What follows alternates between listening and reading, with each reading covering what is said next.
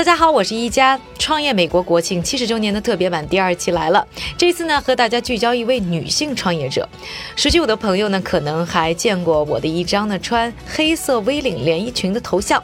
这张头像啊，从二零一五年我们三城第一档节目《创业美国》上线开始呢，就一直呢用到现在。因为呢，我确实非常喜欢这张照片儿。而为我拍下这张头像的摄影师呢，就叫做林海音。当时呢，他刚刚从哥伦比亚大学毕业，开始呢在美国创业，做自己的摄影工作室。之后每一次遇到他，他的生活呢都在变化着，从各大秀场到一线时尚杂志，再到各种明星的专属摄影师。现在呢，他的工作室啊已经从纽约开回到了北京。今天呢，我们就来对话一下这位我的摄影师林海音，聊聊新时代摄影师的成长和人们对美的追求在如何变化着。海英，你们去忙吧。嗨好久不见。好开心又见面了。啊，上次见面还是在纽约哈。对、呀、然后现在就到北京来了。哎呀，真是大家犹如穿多多越的感觉。耶多到北京来看看你的这个新工作室，然后给你学两招。没问题。但我看过你的那个很多采访啊、履历啊，好像你小时候也是个学霸，后来也还学过像什么小提琴，而且小提琴也拉得非常的好，就是人生当中是经历过，就是。尝试过很多不同的东西，所以好像摄影并不是你很小的时候的梦想，嗯，不是很很晚时候的梦想。这怎么就后来就发现了摄影这件事情呢？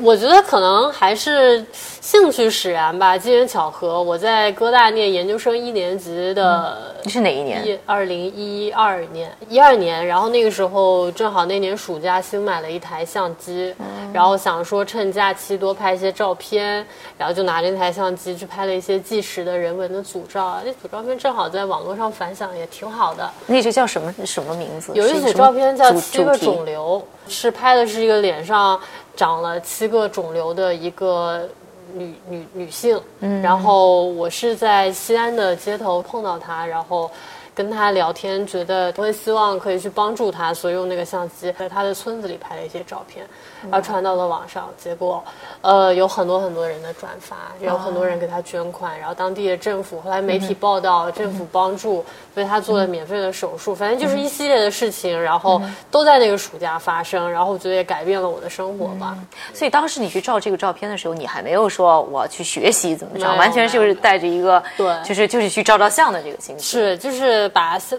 就是其实是用傻瓜相机的那个功能，然后完全没有摄影的任何角度、构图，其实都没有，就是出于本能在在拍摄在。捕捉，嗯，所以这一组照片火了以后，嗯那那个时候你是就觉得哦，我现在马上去做一个摄影师了，还是说那时候你就说有过一些什么样的这种人生经历，让你觉得哦，OK，这条路才是我想走的路？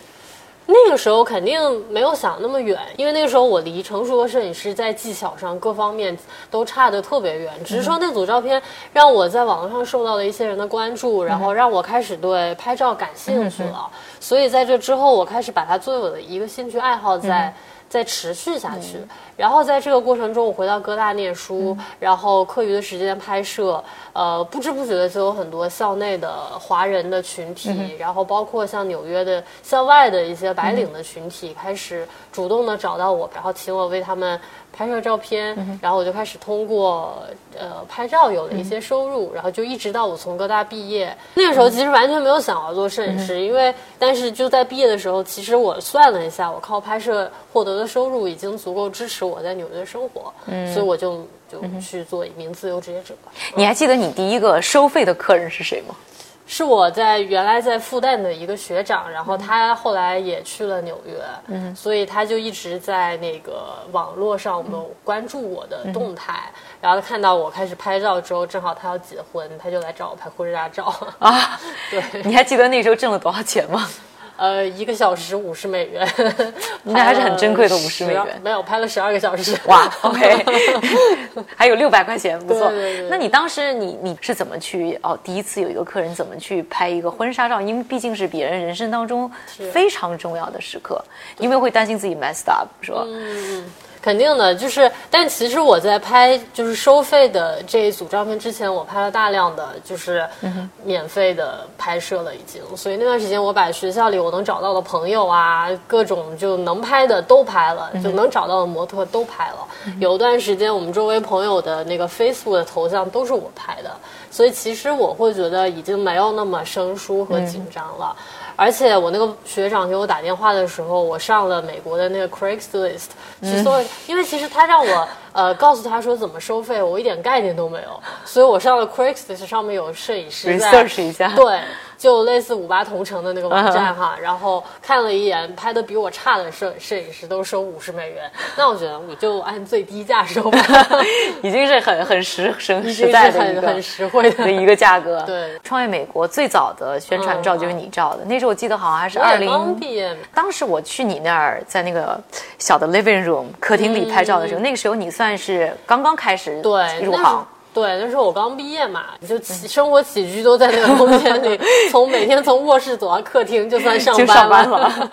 然后现在呢，已经是在这个北京这么大的一个工作室了。你现在搬到这儿多多长时间了？我从纽约回北京做工作室大概两年两年半的时间吧。嗯，这里也是我们第二个在国内的影棚。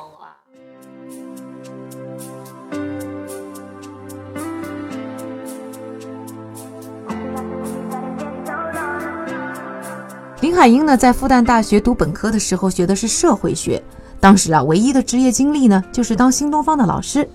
那上研究生的时候，进入哥伦比亚大学攻读的则是经济和教育专业。那个时候啊，他对未来的职业规划是教育或者经济相关的。那读研那一年呢，他得到了一份呢实习的工作机会，那就是当新浪财经的驻纽约记者。有一天晚上啊，他在写财经新闻的时候，就开始认真的思考，这是不是他自己想要一直走下去的路。最后啊，他给老板写了一封呢诚恳的辞职信。也就是在那个晚上，林海音说服了自己，决定正式将摄影师作为自己的职业。你还记得你进了时尚圈拍的第一个明星是谁吗？进了时尚圈拍的第一个明星是张曼玉。哇！对对对对，那个时候正好因为她去迈阿密去那个巴塞尔艺术展，嗯，呃，所以她的随身的摄影师拒签了，惨遭拒签，所以所以火急火燎的在美国境内找会说中文的摄影师，然后然后就联系到我了。其实是当时是纽约的有家媒体要去做一个他的专访，所以其实那个媒体在纽约打听。然后有人向他推荐了我，是我在做财经记者的前老板，然后跟他推荐了我，所以他喊了我跟他一起去迈阿密拍摄张曼玉。当时你紧张吗？对我肯定紧张啊，心里默默的很紧张，但是不会表现出来嘛。他应该看不出来我是新人，就是大家还是以一个尽量专业的方式来呈现，对。而且那个时候其实片场也会有其他家媒体的摄影师。呃，所以大家都在呃，就是按按部就班的在按自己的猜专访的时间，本来是想拍摄的，但是后来其实也有个小插曲啦，就是嗯，本来是每个人都会有专门的拍摄时间，但是后来因为那个活动方品牌方他请了一位官方的美国摄影师来专门的拍摄，呃，所以他为了保证出图的质量，所以他就请在场的媒体统一不要。用自己的摄影师拍，最后我们统一用官方摄影师的图片。嗯，但是那个时候，因为带我去的那个编辑，大家还是会想要出一些独家的照片嘛，所以他就是还是想要争取在专访的时候让我去拍两张。嗯，所以呢，我就自己在架好了灯光，然后在他专访完一开始拍。拍了几张之后，呃，活动方就发现了，所以就过来就制止了嘛。违规操作，偷拍几张。对对，但是就是他会，他说给我看一眼你拍的照片，如果不好看就要删图。所以我就把相机递给了他，但是他看着看着就沉默了，然后走到一边去，就跟工作人员讨论了一下，然后过来跟我说，我们觉得你拍的图很好。拍的图很好，然后，呃，我们希望也可以作为我们这次官方用的图片，所以能把图片的这个版权，也就是就是分享给他们，对，分享给我们。拍明星可能跟就是我们印象中大片肯定跟我们平常拍之前，比如说这些素人的人像肯定是不同的。那你在这个过程当中，你觉得你有过做一些什么样的调整吗？嗯，其实我觉得很多时候在镜头前，明星也没有屏幕上那么有距离感，因为大家的目标是一致的，就是拍出好看的照片嘛。呃，我觉得主要挑战就在于很多明星他的档期都特别满，所以我们每次拍摄。呃，都会非常的赶，特别是在时装周期间，比如说。呃，拍时尚摄影其实有个很大的趋势，就是我们是反季节拍摄。我们在每年的一二月 份是要拍这个春夏款，就是得穿特别清凉，就在大冬天。你想一想，我印象中已经连着好几年的纽约时装周都是下大雪，然后你要在这种气候里拍这个清凉的裙子，比如说是在酷暑八九月份，我们要拍秋冬款，要穿羽绒服，所以很多人拍着拍着会中暑，所以其实他们很不容易。但作为摄影师，我们肯定是裹着棉袄什么的，在大雪天里拍。所以我觉得，对于摄影师来讲，最大的挑战就是要在非常非常短的时间里，一两分钟的时间里拍完一套服装，然后换下一套。所以你需要非常高效以及前期大量的训练，来以最短时间获得你想要的照片。嗯，那还是很有挑战性的，在各种各样的环境里。刚才你也说了，一开始跟专业摄影师的这个道路是不一样的嘛？他们可能是去学校，然后学了三四年，然后慢慢变成一个专业摄影师。你当时是怎么去摸索这个摄影师的技巧啊？到底应该怎么样去拍得更好啊？我肯定会花很多时间自学啦。其实现在也是得益于网络的发达吧，然后特别是海外的很多网络资源，呃，很多海外的摄影师也很愿意分享自己的一些心得，然后也会去录制各种教学的视频。所以我那时候花了很多很多时间，嗯，每天都在自学这些东西。当然，包括纽约本身也有教摄影的机构。我也会去报班，所以就用各种各样的途径在线上线下自学。然后这个学习的过程其实也很快，因为本身摄影入门的技术，客观的来说并不是那么的难，所以我觉得还是比较快的吧，成长这段时间。嗯，我就在想，这个时代其实会让摄影师这个原来看上去很神秘的职业变得更近。你会觉得这个时代其实是给了让你这样的一些有才华的人。去发现这个职业，并且最后走上这个道路。肯定的，对对对，因为本身摄影它随着相机器材的普及，它已经，我们已经距离胶片时代很远了。那像可能在这之前，只有经过科班出身的摄影师，他才知道怎么洗胶卷，在暗房的那些技术，然后测光。但现在有越来越多的相机，它可以用一个非常智能的模式，就让你拍出很好看的照片。所以，我觉得技术让我们把摄影的。和大家距离拉近了很多，而且现在在这个行业里能看到越来越多像我一样非科班出身的摄影师，并且可能之前传统的摄影师他是跟随一个老师在师徒的模式下，然后出道需要花很长的时间，但是现在因为社交媒体的发达，你也可以通过网络来呃获得收入，获得别人的呃关注，然后获得订单，这都是很方便。我可以先让公众来认可我。只要喜欢我的照片，就可以，就是说成为一个很成熟的摄影师。是，我觉得就是一个完全不同的环境和生态了吧。入行以后，你会比如说慢慢工作当中会发现，哎，你其实跟很多可能科班出身的摄影师会有一些不同。你你会不会有有这样的一些 moment？会觉得你们不管是可能工作的习惯不一样啊，或者是说这个拍出来的时候，这个创作上会有一些不一样的地方。嗯，我觉得可能一一部分就像你说的是工作习惯吧，呃，我会更加按照自己平常在学校里受过的训练，然后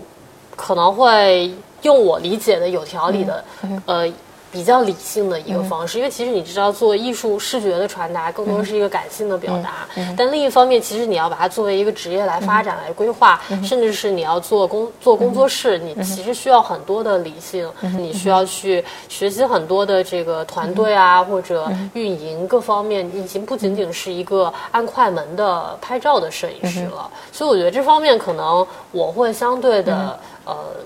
有优势一些吧，但另一方面，我会觉得可能跟我过往的经历有关系。我以前学音乐啊，然后学了这么多年的，嗯，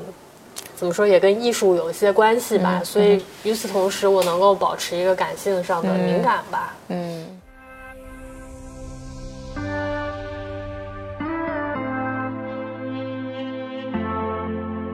现在呢，林海音已经算圈内比较知名的商业摄影师，但是为他打开摄影之路的却是更具人文关怀的纪实摄影。虽然呢没有把纪实摄影作为职业方向，但林海音依然在生活中给纪实摄影留了一个重要的位置。他曾呢拍摄过抗艾滋病的斗士高耀杰，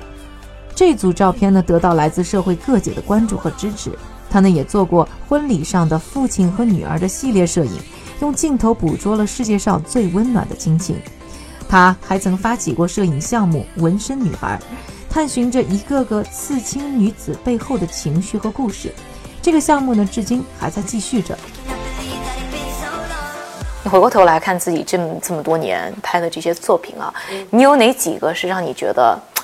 算是你自己的 milestone，算是你自己的小小的一一步一步的里程碑，让你会觉得？嗯，算是给你的职业生涯留下一些什么印记？有没有这样的作品在你脑海里？我现在能想起来的两幅作品，其实都不是都不是时尚相关的。第一幅作品，肯就是我刚刚说的七个肿瘤，里面有个画面很让我感动，就是我一路伴随着这个脸上长着肿瘤的妇女，从西安坐车坐回她的小呃村子里几个小时，一路上周围的人都在对她指指点点，没有人敢靠近她，因为她的外貌确实会让人觉得有点害怕。嗯，我虽然我很努力的，就是当就是以平常的心态跟他聊天，但是我确实能够感受到周围的人路人对他的一个不友好的眼神。然后包括我们和和他回到他的村子里，一路进去，他其他的村民对他来讲也是有点敬而远之的态度。但是他走到村口的时候，他的说话声已经传到了他家里养了一只小狗八年。的一只小狗叫贝贝，然后那个小狗远远的听到它脚步声，就特别开心，摇着尾巴跑过来来迎接它，然后带着它回家。回家了之后，它蹲下来，呃，跟小狗在说话，然后小狗的前脚搭在它的膝盖上，然后看着对方的眼睛的那一幅画面，我觉得特别的感动。嗯嗯，就那一刻会觉得特别的百感交集。那你当时你觉得到底是你照的特别好，还是你觉得？嗯，这个人的故事很震撼。我觉得跟故事肯定有关系。然后另一方面，就是我会觉得我在拍摄的时候。让自己更多的就取得对方的信任吧，然后把我当成朋友，向我倾诉他的那些困惑和苦恼，然后我会觉得这些真情实感是在照片里大家能够看得出来的，而不是说呃特别假的去摆一些让他觉得很可怜的样子，然后为了要去让大家捐款去可怜他，就其实这是两种完全不一样的感受。然后第二张照片其实是我在。呃，念研究生二年级的时候，那个时候已经特别喜欢摄影，想要把更多的时间花在学习摄影上，所以我那一年的暑假，最后利用剩下的一些时间，我去了西雅图周围很多的风景，去拍一些风景照。呃，然后我去了一个国家公园，那个山谷里弥漫起很多的大雾，本来什么都看不见，我也有些心灰意冷，但是突然之间从大雾里走出了一只小鹿。然后那一幕特别的美，就很像一幅油画。呃，我那个时候一边拍这个风景，一边在心里想，这可能也是我当下的一个心态，就觉得不知道自己将来能做什么，但是呢，隐隐好像又有一个方向在那里，所以我觉得算是一个心情的写照吧。嗯。听着就很有诗意的两个故事，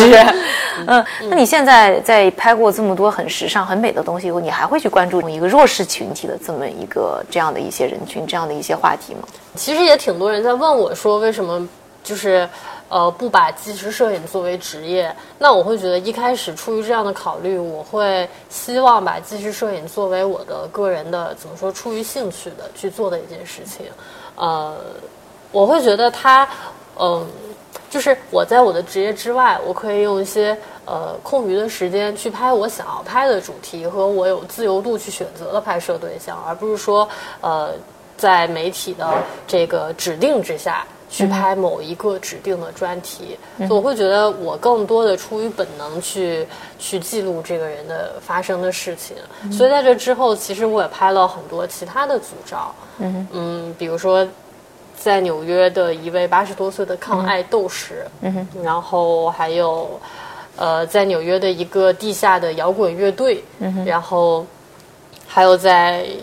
中国山村小学的，呃小学生。然后我们今年在北京，我今年拍了一组一个十二岁的小女孩，然后也是得了癌症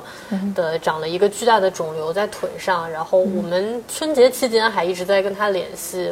一直在跟进他的病情。然后这组照片我去一八年拍了他之后，放在这个。众筹的网站上，呃，我们是跟儿童基金会合作的，所以是通过儿童基金会来进行一个众筹，然后也为他筹到了，呃，好几万元的一个款项吧，所以我觉得或多或少也是尽自己的力量在在帮助他们。嗯。不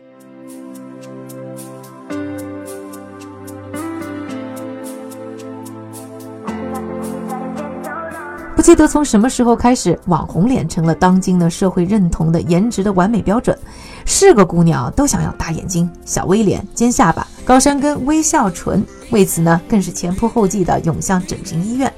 我呢，一直也很好奇啊，作为整天面对各种美人的摄影师，林海音是如何看这些注射了大量肉毒杆菌和玻尿酸的脸庞？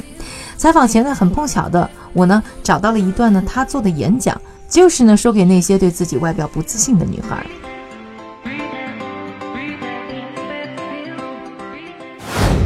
其实，在我眼里呢，不管是胸大腿长，还是说你拥有非常非常多的明星同款，这些都远远并不足以能让你成为一个真正的美人。对于摄影师来讲，我会非常欣赏那些能够在相机面前，或者是能够在真实生活中非常自信、可以从容坦然，然后在任何场合都愿意露出自信的笑容的女孩子。我觉得这是最美的。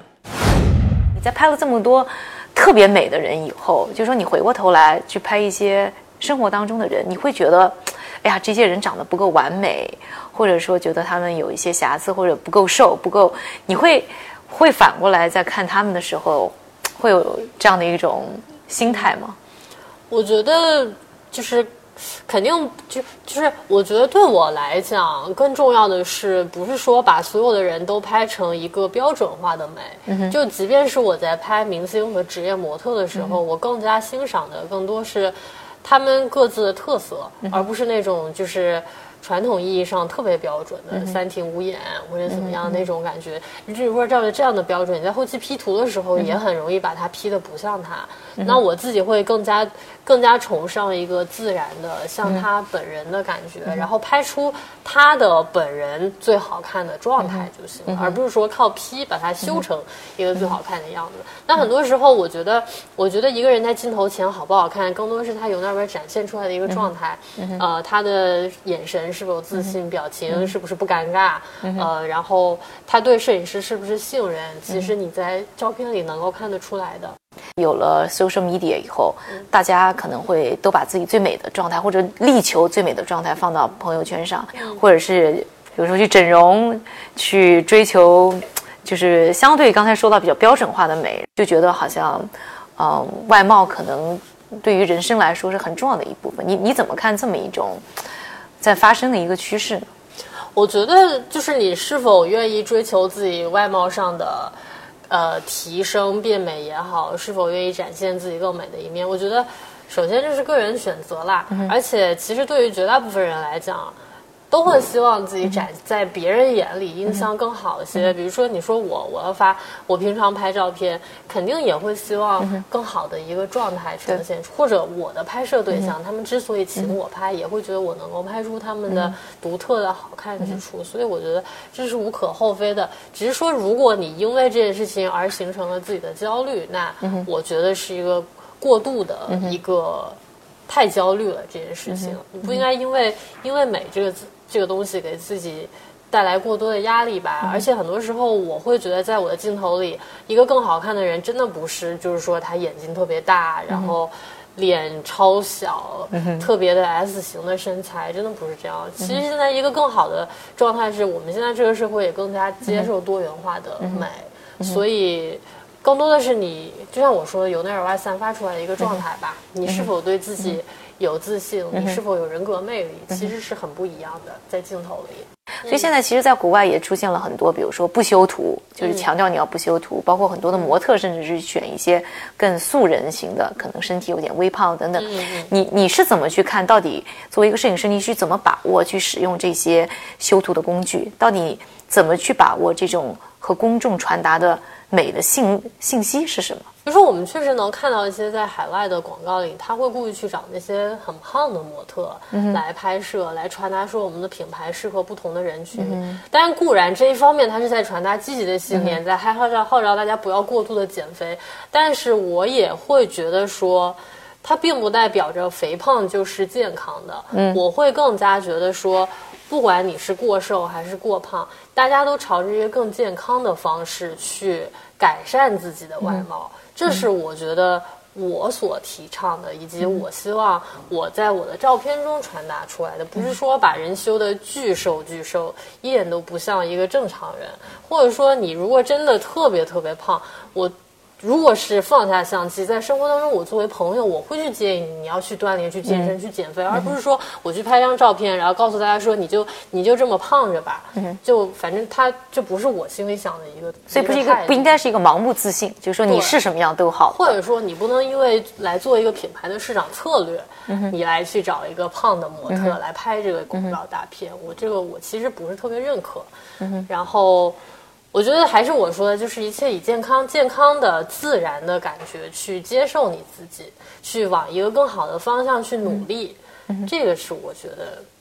比较好的一个我想传达的东西吧。嗯，就是其实一个更健康的形象，就是不一定说你要很瘦，或者说是一定要刻意的变胖或者怎么样。其实更更多是一个，就是我们大家用更健康的生活方式、更健康的一个态度去面对我们现在的生活。是这么这么一个对美的一个认识和理解，是因为确实你能看到很多模特，她得了厌食症，然后为了减肥，整个人都已经瘦的不行了。那我觉得肯定也不美，对吧？包括我自己，我也觉得我挺瘦的，所以我也在努力健身，想要更 更强壮一些吧。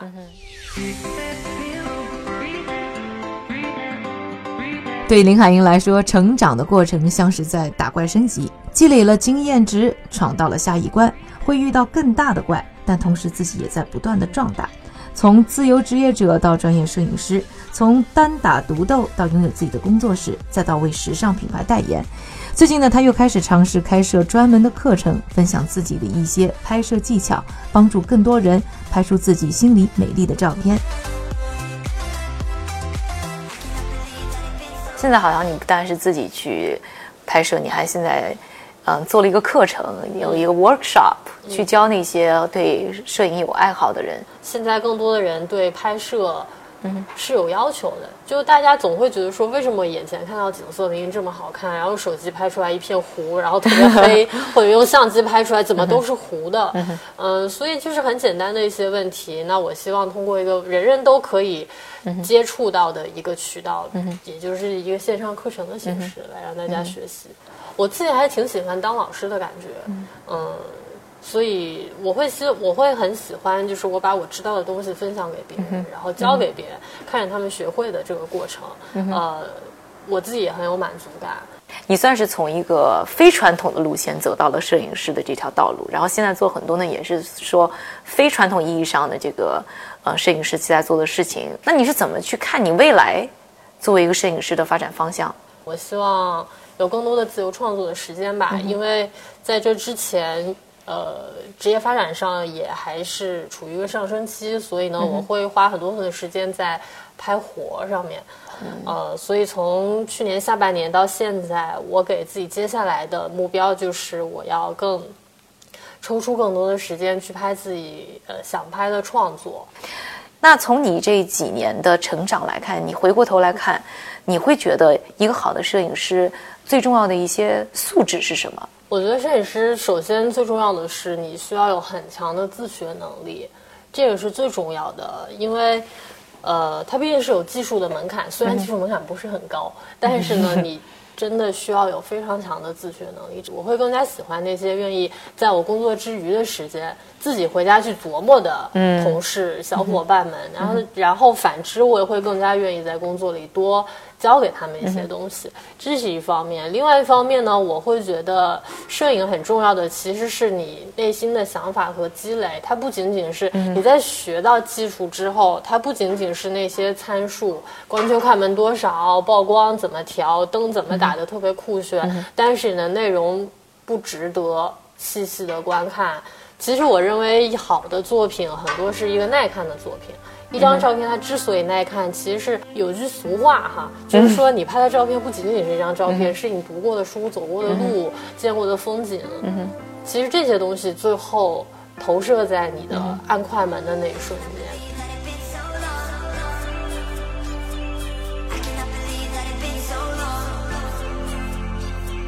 微博、微信关注三城星球，还有更多幕后花絮、精彩故事以及不定期的抽奖活动。而关注我的个人微博陈一佳，还有更多和创业以及财经相关的精彩内容。感谢大家的收听，我是一佳，创业美国，我们下周再见。